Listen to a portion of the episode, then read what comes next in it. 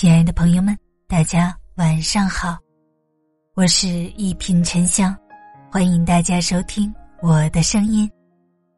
原来你一直治不好的不是病，而是情绪。你有没有过这样的经历？正吃着饭，忽然接到电话，听了件坏消息，立刻食欲全无。明天要在领导同事面前做汇报，前一天晚上就开始胃痛，一抽一抽的。工作压力一大就胀气、该气，影响睡眠。然而过了这段时间，病情就自然好转。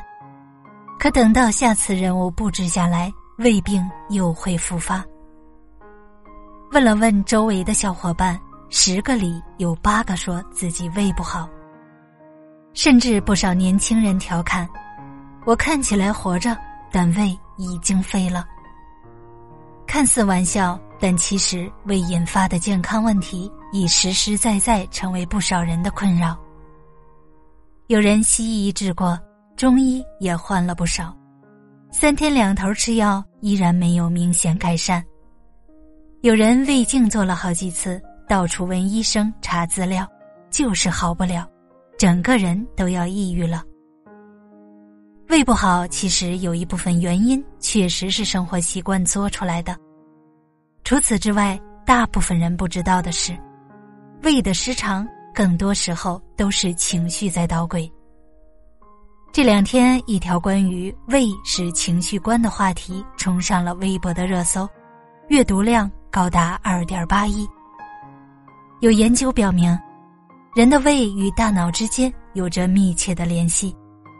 当人们感到焦虑、紧张或不安时，胃里的神经元会变得更加敏感，进而改变胃液的分泌，胃肠道蠕动变慢，引起胃溃疡、反流、胃炎、食欲不振等。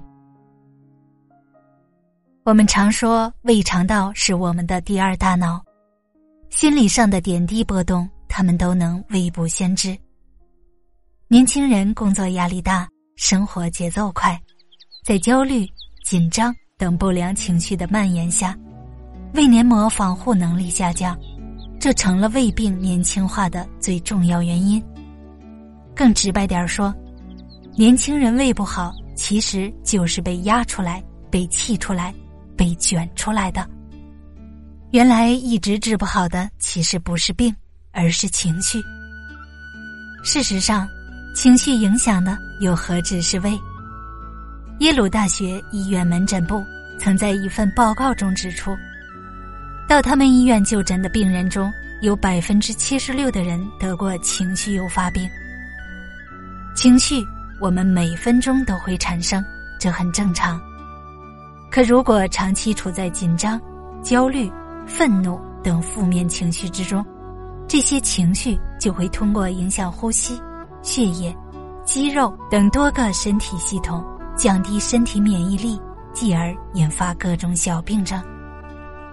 微博有位网友分享了自己的故事：我毕业后工作一直很忙，白天要处理各种关系，晚上加班到一两点钟也是常有的事。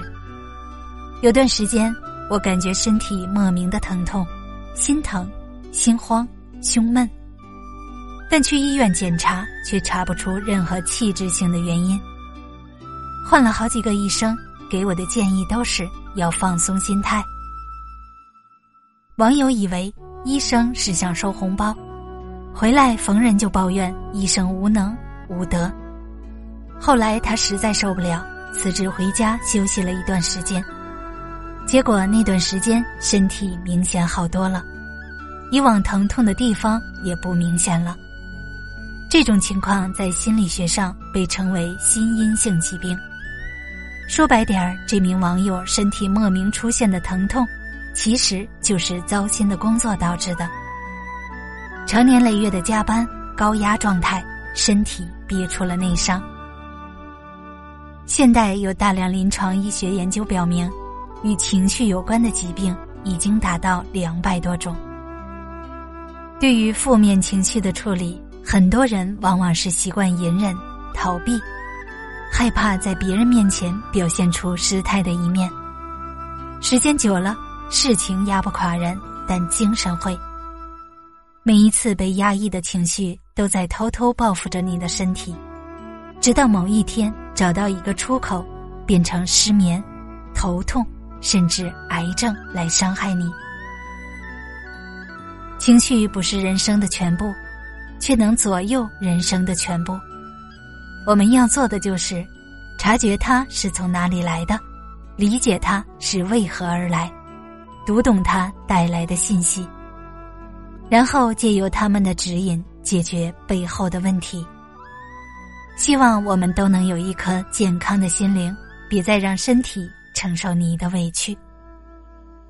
大家好，我是沉香，祝你晚安，好眠，咱们下期节目见。